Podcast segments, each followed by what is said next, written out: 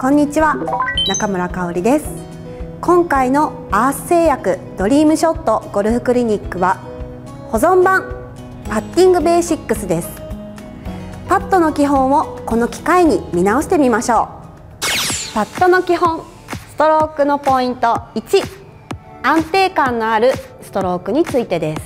えっと、まずアドレスを取った時にこれはもうほんと好みでいいんですけれども前傾角度を深く取った方が心地のいい方というのはある程度ストロークっていうのはまっすぐ振る方がいいと言われています。そして前傾角度が浅い方ちょっとこう立って構えてしまう人っていうのは自分に対して少しこう丸を描くようなストロークの方がいいと言われています。そしてその前傾角度が深い人はまっすぐ動く方がいいということで振る時のイメージはちょっと肩が上下するようなイメージで振った方が安定はしますしまっすぐも振りやすくなります